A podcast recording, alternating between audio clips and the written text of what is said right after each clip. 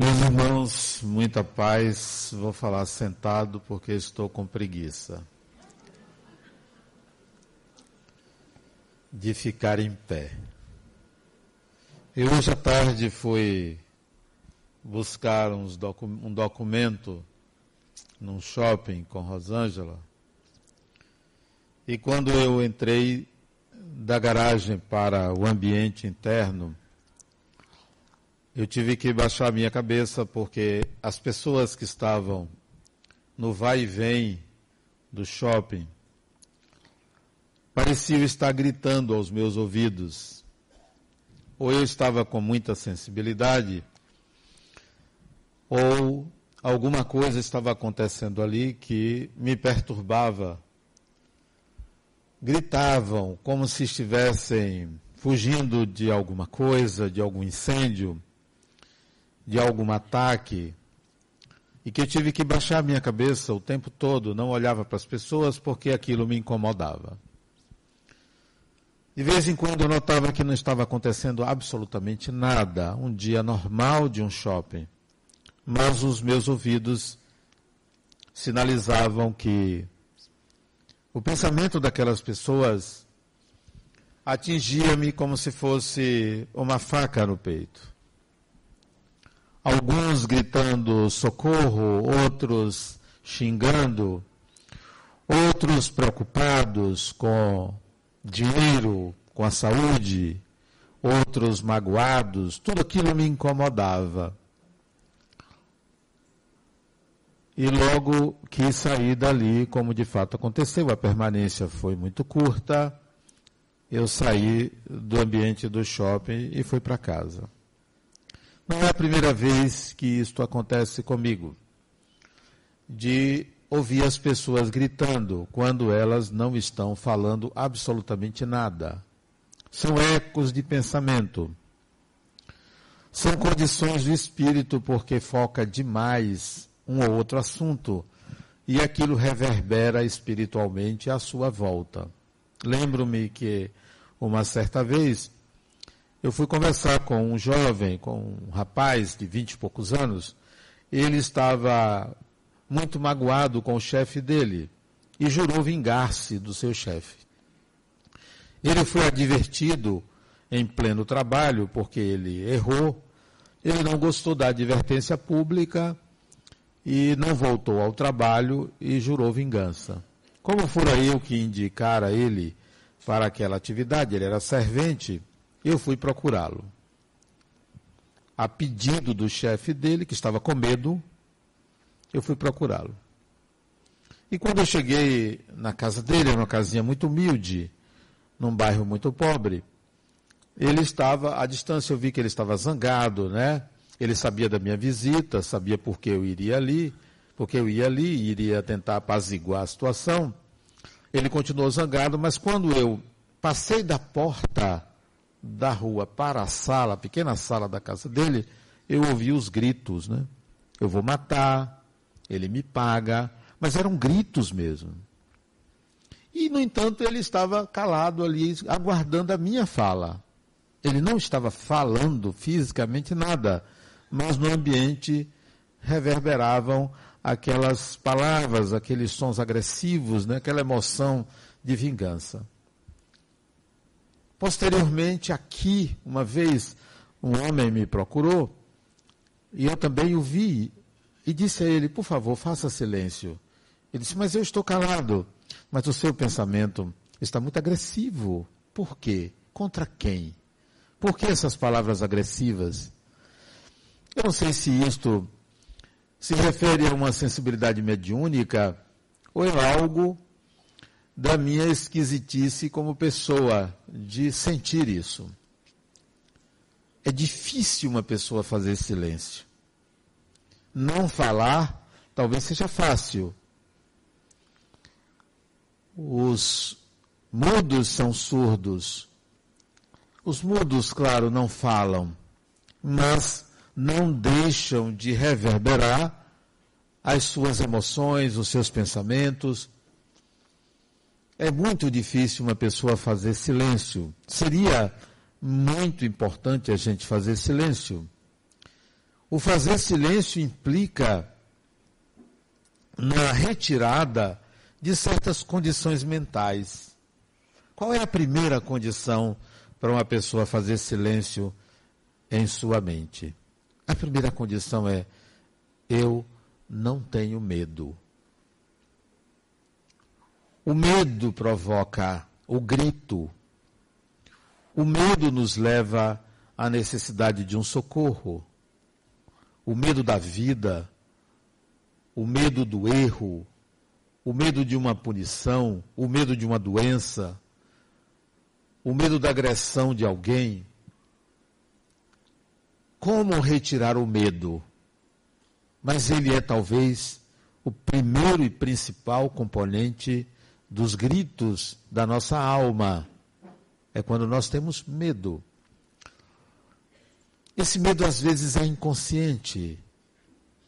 Nos mostramos fortes porque somos frágeis. Nos mostramos valentes porque somos covardes. Nos mostramos alegres para conter a tristeza o medo é inerente ao humano, mas ele pode ser suprimido. Temos medo da vida, temos medo de viver, temos medo de morrer, temos medo de muita coisa. Guardamos experiências milenares dessa e de outras encarnações que nos trazem medo. E aí gritamos por socorro, gritamos por ajuda, gritamos contra outra pessoa, culpamos alguém para conter o nosso medo. Medo da alma é algo muito forte. Se o espírito, se você tivesse consciência plena da sua indestrutibilidade, você não sentiria medo. Se você tivesse consciência plena da sua imortalidade, você não sentiria medo. Mas quando enquanto ou ainda estivermos sob a condição de réis mortais ou pensarmos que somos mortais, o medo virá, o grito da alma virá. Além do medo que nos faz gritar, a culpa. A culpa é terrível. A culpa é um fomentador do sofrimento humano. A culpa nos leva a exigir da vida uma punição. Nós nos punimos, nós nos agredimos por causa da culpa. Um simples equívoco, uma infantilidade, um deslize, uma impossibilidade de encontrar uma saída sem o erro nos leva à culpa. Precisamos ressignificar o ato humano. Quando nos sentimos culpados, clamamos, gritamos a Deus pedindo perdão. Exigimos do divino uma espécie de amenização, mitigação do próprio sofrimento. Quantos não pensam assim diante de uma doença. O que é que eu fiz para merecer isto? Rezam pedindo a cura, porque acreditam que estão sofrendo ou vão sofrer porque fizeram alguma coisa de errado. Tem uma forma equivocada de entender o funcionamento do universo. Não sabem o que é o auto-perdão. Não entendem como é que funciona. Quando não fazem caridade para se redimir do equívoco, novamente no raciocínio cíclico de que, como eu vou sofrer, eu vou mitigar meu sofrimento ajudando alguém, assim o Criador vai me perdoar. Eu vou trocar. Mas o sofrimento virá porque o raciocínio, o protocolo psíquico de pensar é fatal. Se assim você pensa, é assim que funciona para você, não para todos. A culpa é um poderoso mecanismo de autopunição. Mas como não se culpar? Seria a frieza? Seria o psicopata? Seria aquele que é portador de um embotamento afetivo? Não, não. É possível você não ser psicopata, não ter autismo, não ter embotamento afetivo e aprender a lidar com as suas imperfeições, limitações, inabilidades, impossibilidades. É preciso que você aprenda a não se exigir o que você não sabe como fazer. Não queira ser perfeito enquanto você ainda não se humanizou. Tem pessoas que querem ser perfeitas e não sabem lidar com o mínimo erro. Não são humanas, são mal educadas. Mas querem ser perfeitas, querem conhecer as coisas espirituais sem lidar bem com o outro, com as pessoas, com o erro humano.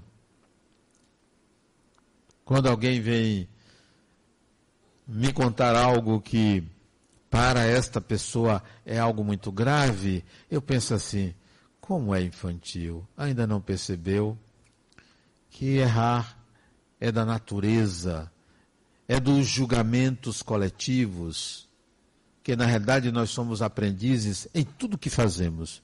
Até no que consideramos que é acerto, é apenas uma experiência que julgamos que é correta julgar os fatos, os atos como certos ou errados, nos induz ao sofrimento. A culpa, não. Né?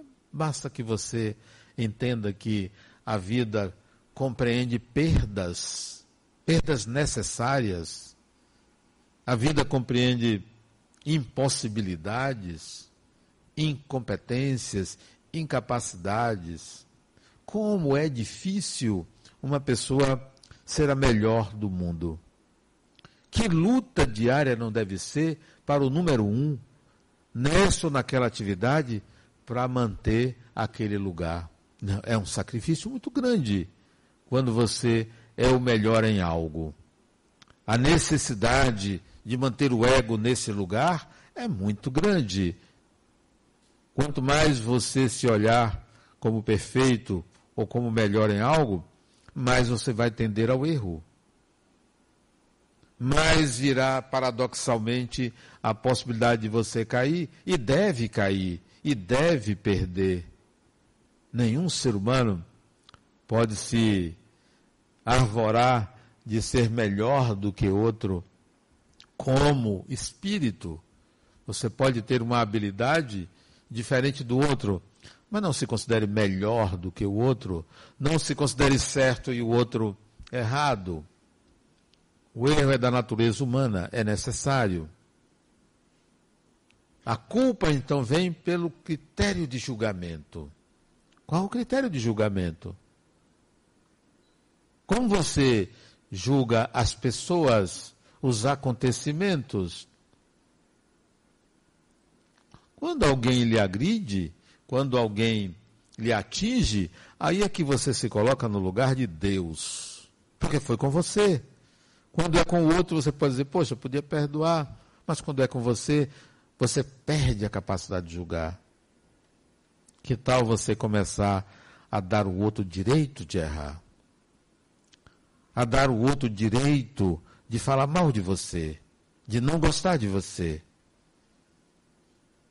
Aí você não vai ter culpa, porque seu critério de julgamento é diferente. A culpa vai atrair a obsessão espiritual. Espíritos, pessoas desencarnadas que não gostam da gente, nos pegam pelos nossos complexos, pelo sentimento de culpa. A gente pensa que é pelo erro que a gente comete. Não é. É pela culpa que a gente tem. Nós temos que pensar que semelhante atrai semelhante. Então precisamos, para deixar de gritar, para deixar de reclamar internamente, dissolver a culpa. Ah, eu errei. Ah, eu não deveria ter feito assim. Peço desculpas, me perdoe, vou fazer diferente, mas não vou pagar por nada disso. Se eu prejudiquei alguém, como posso, se foi financeiramente, como posso ressarcir? Como posso? Divida em prestações, 200, 300 prestações, eu pago o prejuízo de acordo com minha capacidade de pagamento. Se o prejuízo é moral, me desculpe, de que forma eu posso me retratar publicamente? Já aconteceu uma pessoa me agredindo publicamente na minha ausência e eu descobri. Aí eu fui a ele, fulano, eu fiquei sabendo que você disse numa reunião que eu fazia isso, isso, isso.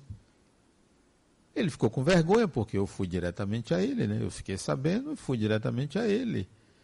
Isso quando eu era engenheiro na Caixa Econômica Federal.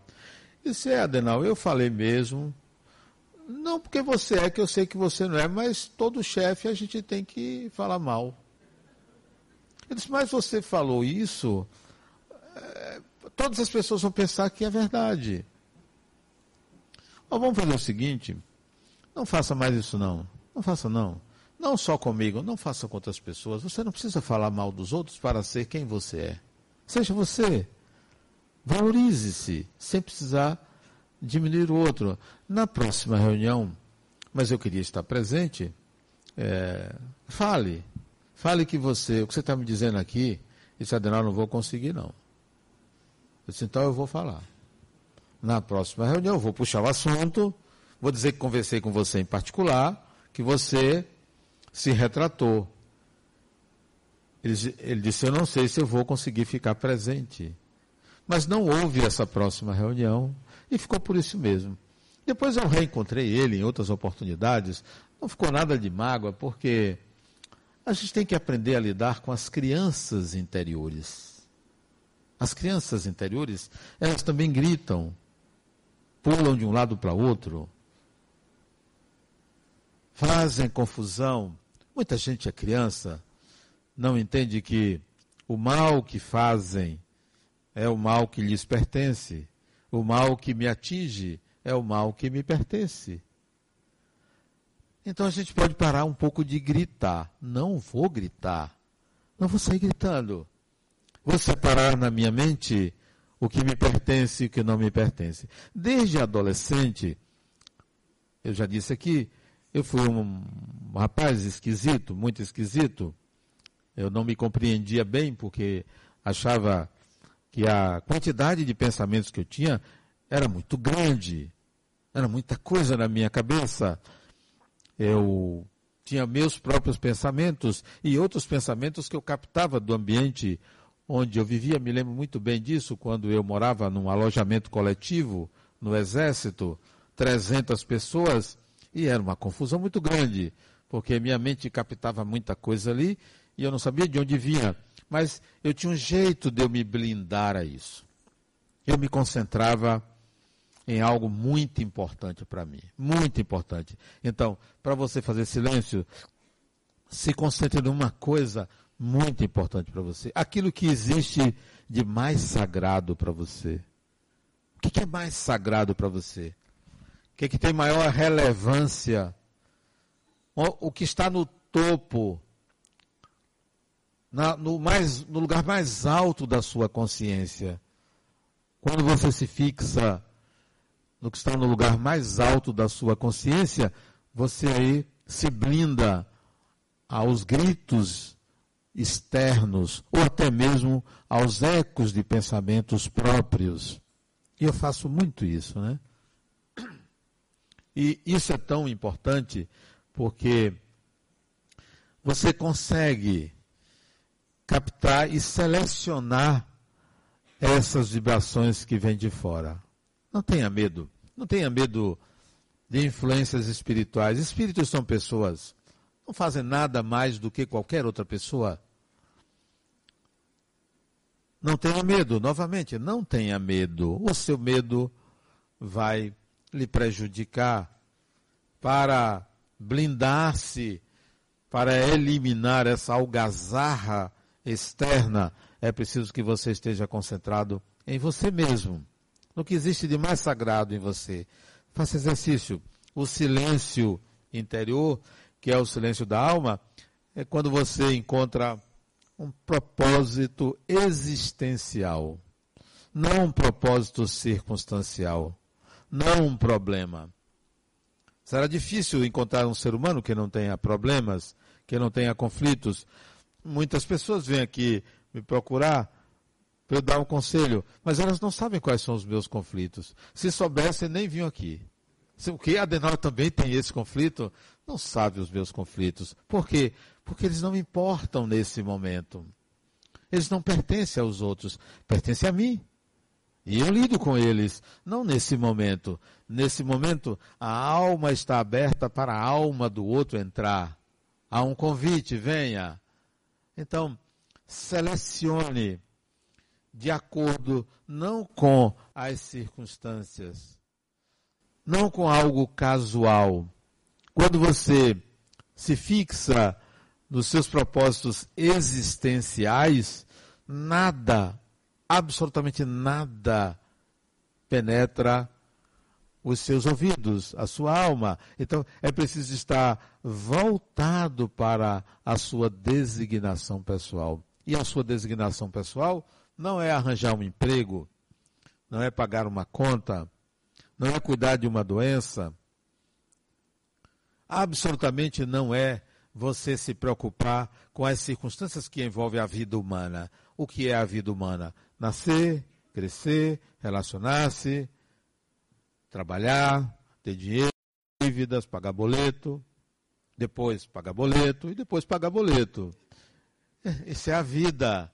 Sair devendo, ter uma doença, envelhecer, cabelo branco, rugas, ouvir as pessoas dizer que você está errado, é errado, tudo isso faz parte da vida, mas tem algo maior que vai além dessa vida. E esse algo maior é: para que eu existo? O que me fez, fez um que é você, que sou eu. Obras-primas, o ser humano é a obra-prima do Criador. E você é único. Eu sou único, somos únicos.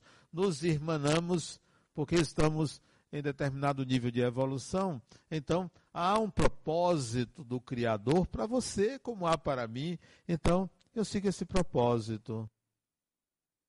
Quando encontro uma barreira, uma dificuldade, uma necessidade de gritar, de dizer é, eu, eu, eu quero, eu sou contra isso, sou contra aquilo. Peraí, mas eu tenho um propósito lá na frente. Eu tenho algo muito maior do que isso. Não vou gritar contra ninguém. Eu ontem estava conversando com uma amiga, amiga de longas datas, né? Ela não mora aqui. E ela estava muito zangada com uma outra pessoa e veio desabafar comigo. Eu ouvi, ouvi, ouvi.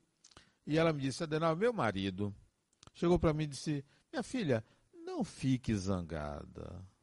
Isso é bobagem, não fique zangada. Ela aí ficou zangada com ele. Olha, deixe eu ficar zangada. Porque eu tenho direito de gritar. E ele aí, bom marido, coisa rara, ele ficou calado. Ficou calado, não disse nada, porque senão ia sobrar para ele. Aí ela veio, com toda a raiva que ela estava da outra pessoa, eu disse, fulana, você já gritou, já xingou, e ela xingou. No, no, no, celular, xingou, xingou a vida, xingou todo mundo, xingou a pessoa, a mãe da pessoa, o pai, o irmão, o cunhado, o marido, xingou tudo. Já xingou, tá? desabafou, já desabafei. Agora eu estou bem. Não, você não está bem. Você liberou a raiva. E liberar a raiva é necessário. Agora, o que se passa nessa alma? É uma incapacidade de acolher o, erro do outro. Você continua gritando. Pare de gritar. Nós não somos capazes de acolher o erro do outro. Porque não encontramos a nossa designação. Porque não entendemos que a vida nos pertence, que somos proprietários da vida. A vida é sua. O que se passa com você lhe pertence. Ah, mas foi fulana que fez isso comigo. Que nada. Foi fulana. Não foi o outro. O outro fez porque você abriu espaço para isso. É a sua vida, é a sua história. Transforme a sua história. Ninguém reencarna à toa. Ah, vinha à toa, vinha a passeio. Não tem ninguém passeando. Todo mundo está num processo de aprendizado. A gente reencarna para aprender, para lidar melhor com seus próprios monstros, com seus próprios demônios, com as suas dificuldades. Encontre as suas e venças. A escada é sua. Ninguém vai subir a escada por você. Se uma pessoa precisar subir a escada e um outro ajudar, isso demonstra a sua fragilidade. Se alguém precisar carregar uma pessoa para subir a escada, é porque a pessoa está doente. Então, você que tem que subir sua escada. Se outra pessoa for subir por você e ele carregar, é porque você está doente. Suba sua escada. Suba degrau a degrau. Alcance o patamar e diga: a vitória é minha. Eu estou aprendendo a lidar comigo mesmo. Nunca transfira para o outro o que se passa com você. O seu mundo interior se realiza exteriormente. Há muitos anos atrás, eu frequentava e trabalhava numa instituição chamada Instituto Kardecista da Bahia, no Maciel, ali no Pelourinho. E eu tenho um irmão, dentre eles, que minha mãe, antes dele reencarnar, passou no umbral, pegou ele, e só vem cá, eu ter um filho, e ele nasceu. Umbralino, atrapalhado. Ele não está presente, não. Porque eu tenho dois irmãos que estão presentes, não são eles dois. Um dia esse irmão sumiu. Sumiu. Desapareceu. Tem muitos anos isso. Desapareceu. Não se achava ele. E eu, muito preocupado com ele, embora não tivesse muita sintonia com a vida dele, que era uma vida totalmente irregular, mas eu me sentia eh, talvez na obrigação de me preocupar com ele, além de minha mãe. E ele desapareceu por uma semana. E eu pegava um ônibus para ir para o Instituto Kardecista e eu ia olhando nas marquises da Avenida 7 de Setembro se meu irmão não estava ali debaixo de uma marquise daquela que tinha muito mendigo. Era sábado de tarde que eu ia para o Instituto e eu ficava olhando para ver se eu via meu irmão. E desde aquela época eu já sentia as pessoas, né? E naquele sábado ele não apareceu, ele já tinha desaparecido já há uns cinco ou seis dias, ele não apareceu.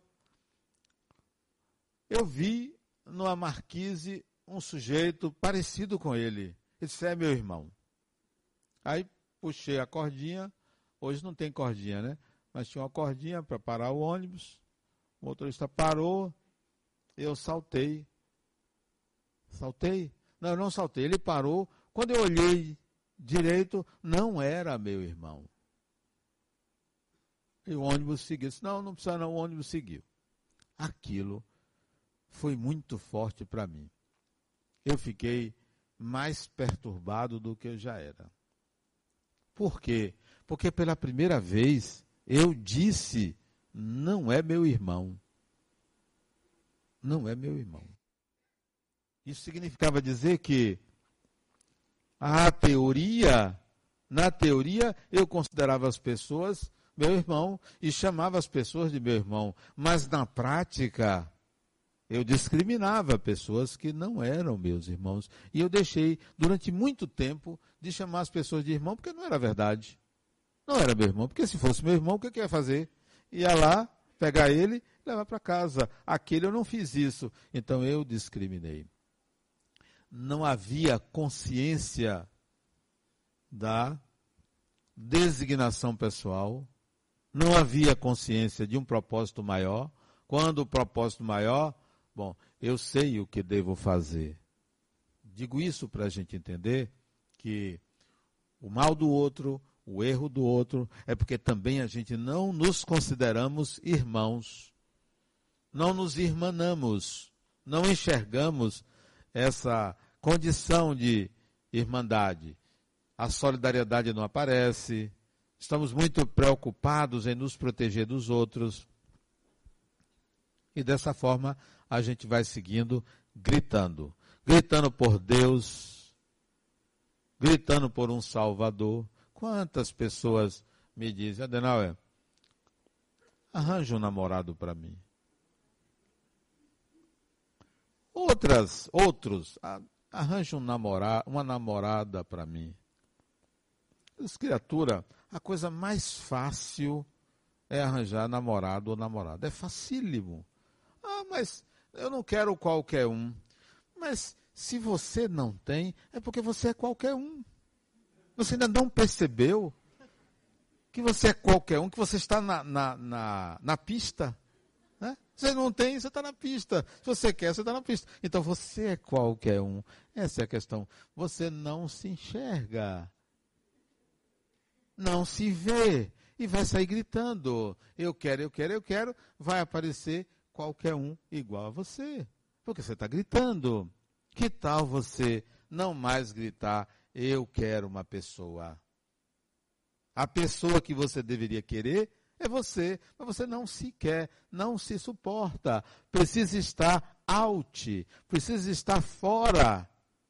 Vai gritar, deixe de gritar. Esse é o silêncio interior, é o silêncio da alma. Não, Deus eu não quero nada. Não quero nada. Se eu lhe pedir alguma coisa, saúde, paz, dinheiro tal, pode considerar que é a criança pedindo alguma coisa. Porque isso é grito. Pense assim: eu vou viver a minha vida e não incomodar Deus. Não vou incomodar. Ora, se me botou no mundo em contato com toda essa diversidade, é para que eu aprenda a crescer, a amar, a ter habilidades. Eu que tenho que buscar. Não adianta eu estar pedindo. Toda vez que eu peço, eu estou gritando. Me dê saúde. Por que, que eu vou pedir a Deus que me dê saúde? Como assim? Se eu peço saúde, quem me deu a doença? Peraí, então por que eu tenho que pedir saúde a Deus? Eu vou pedir a Deus que, ó, não esqueça, eu estou aqui. Eu estou aqui. Para que é que eu estou aqui? Então eu vou atrás do para que eu estou aqui. E não vou pedir a Deus. Quantos não gritam nas noites pedindo a Deus um bocado de coisa porque não tem a disposição de ir buscar? A gente pede muita coisa, grita muito, exige muito do outro. Ninguém aguenta isso. Você chegar e pudesse tocar nas paredes e ouvir os ecos dos gritos das pessoas, é um trio elétrico. É tão forte que você queimaria seus tímpanos, explodiria seus tímpanos porque é muito pedido, é uma algazarra, é uma festa que não tem dimensão. Fazer silêncio significa retirar o medo, retirar a culpa, retirar a ideia da destruição de si mesmo, não projetar no outro as suas próprias imperfeições. Isso sim é que a gente deve fazer mas a gente não faz isso porque a gente quer soluções mágicas, rápidas, imediatas. Temos que ganhar na loteria, parece que, uma, parece que a vida é uma loteria. Eu gostaria de ganhar na loteria. Dava uma parte para o centro espírita, não sei se é a menor, se é maior, mas dava uma parte, né? Davam alguns milhões, mas isso sei que não é a solução. Não é a solução. Nada mágico é solução para o espírito. Quantas pessoas pensam em dormir e quando acordar está tudo mudado? Como assim? Não tem mágica. Ou então tomar uma droga para obter algo mágico da vida. Não. Eu fui cortar meu cabelo hoje. Fui atrás de um lugar barato, mas não achei. Aí fui cortar meu cabelo. Aí a mocinha que me atendeu usava um piercing aqui no nariz. Eu olhei para ela e disse, mas menina, quantos anos você tem? Ela jovenzinha, ela disse 23 anos. disse, para que você usa esse piercing? Ela disse, ah, eu, eu gosto. Isso é modismo, né? Disse, olha, minha filha botou um, piercing há muitos anos atrás, usou pouco tempo e deixou. Mas por quê? Eu, eu acho que ela percebeu que ela era tão bonita que não precisaria de um adereço desse tipo. Você é uma jovem bonita, para que esse adereço? Essa, essa, o senhor tem razão, tal. Aí ela disse assim, mas sabe também por quê? Depois que eu botei esse piercing no nariz, um negócio assim, uma argola aqui, né?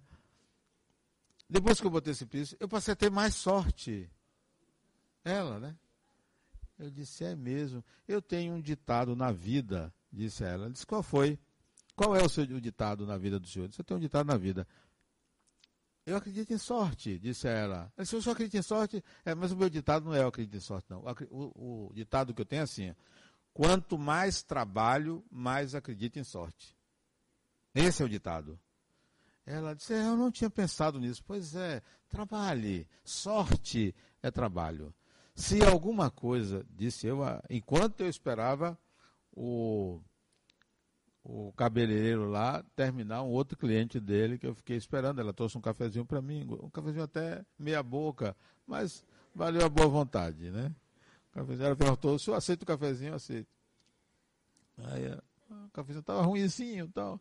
Aí, aí eu disse ela, olha, a vida não é sorte não, é trabalho. Você está aqui, não é porque você tem sorte não, de arranjar esse emprego é porque você merece.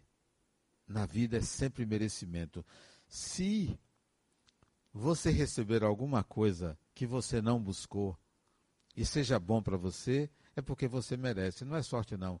Isso vem do passado, de outras vidas. Ela disse: Eu acredito nisso. Pois é, não só acredite, é real.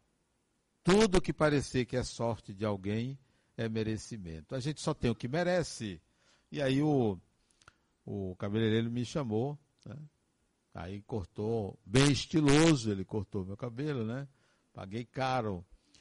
E, e a conversa interrompeu aí. Na saída eu cumprimentei a mocinha. Então, não, não espere.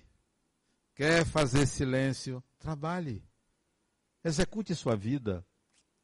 Protocolos mais flexíveis de pensar, de agir, modos de viver a vida sem incomodar o outro. Tem gente que incomoda. Gostam de incomodar os outros. Se uma pessoa está ali incomodando, olhe nos olhos dela. Só olhe nos olhos e deseje o melhor para ela. Ela vai lhe incomodar menos. Mas se você disser, saia, saia, não quero, se afastar, você está gritando. O incômodo virá.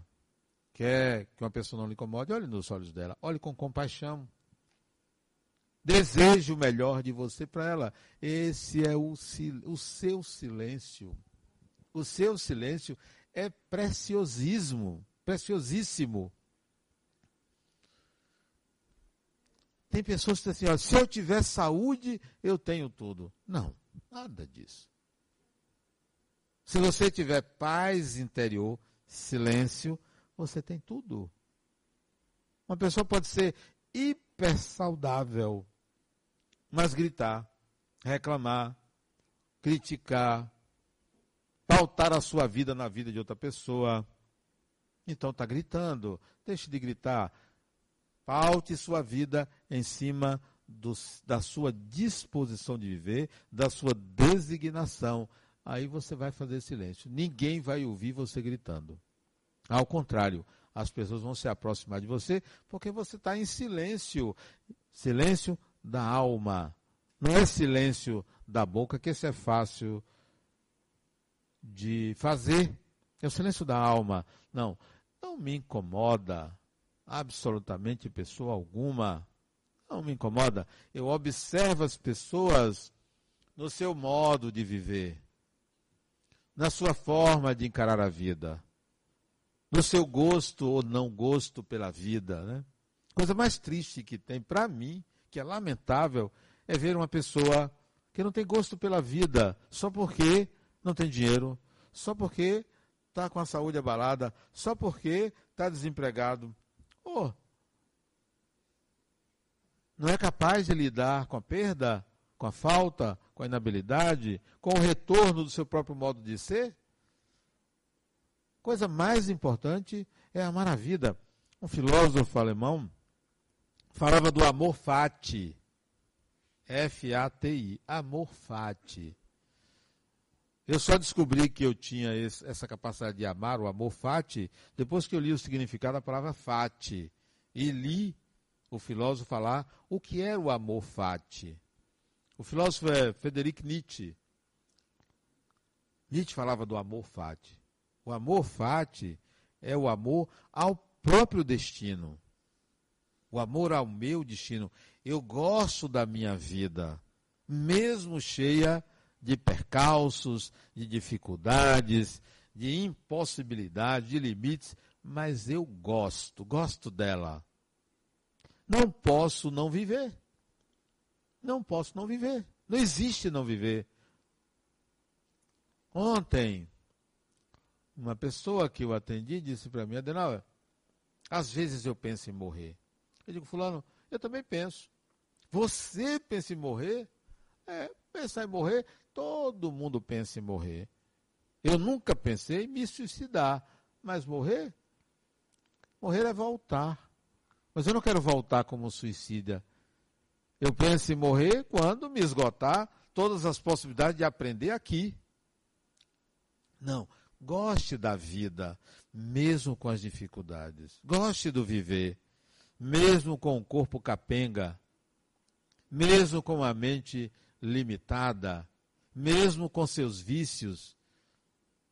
Goste de viver, porque você vai aprender que não há o não viver. Você vai aprender que a sua vida é como você conseguiu constituir.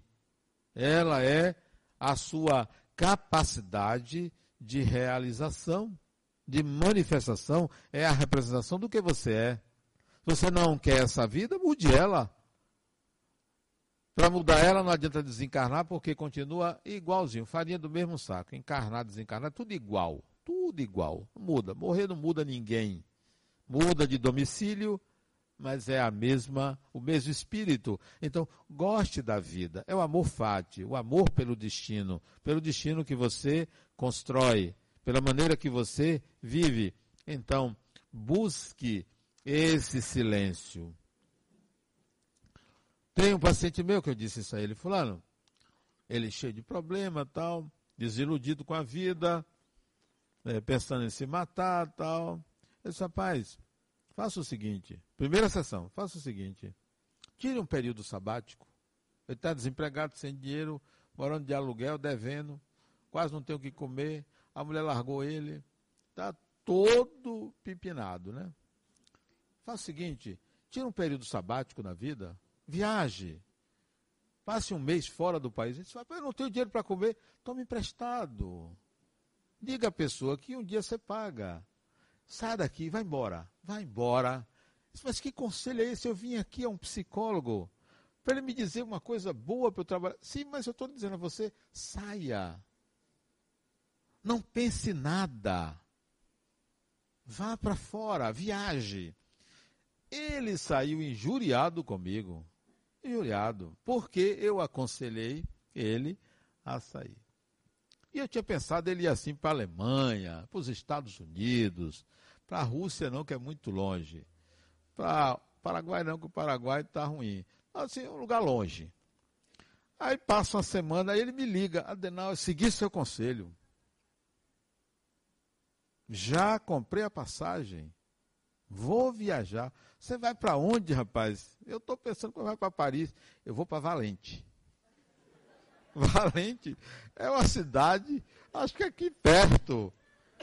Já é um bom começo, né? Ele vai fazer o período sabático dele em Valente, né? Pelo menos ele vai querer ser valente. Ele vai parar de gritar. Meu objetivo era dizer: vá, saia desse mundo dessa forma, porque esse mundo você só está reclamando e não fazendo nada. Não disse ele, mas preguiçoso, preguiçoso. Uma pessoa que reclama da vida, vai trabalhar, vai trabalhar, é o melhor remédio. Uma vez um casal me procurou né, para falar comigo. Isso tem muitos anos, 23, 20, 24 anos atrás. Eu já senti, eu estava numa laje, eles lá embaixo, eu já senti que a conversa seria pedir alguma coisa, aconselhar né, alguma coisa. Eu de lá de cima perguntei assim: vocês estão com a mão limpa? Eles disseram assim: você quer Adenal? Eu disse: sou eu. Nós queremos falar com você. Houve aquele silêncio, eu disse assim: vocês estão com as mãos limpas?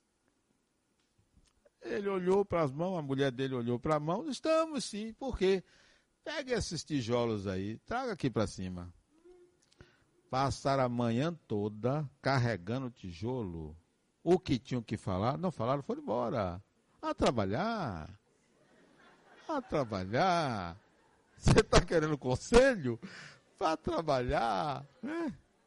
Preguiçosos, preguiçosos, né? Vá trabalhar. Pode ser que não, nem todo mundo seja preguiçoso, né? Tem pelo menos aí uma meia dúzia, um milhão que não é preguiçoso. Mas vá trabalhar. É o melhor remédio o outro diz assim, Adenal, eu medito todo dia. Ah, a pessoa medita todo dia? É pecado a pessoa meditar todo dia, né? Todo dia ele medita. Acorda, tal, vai meditar.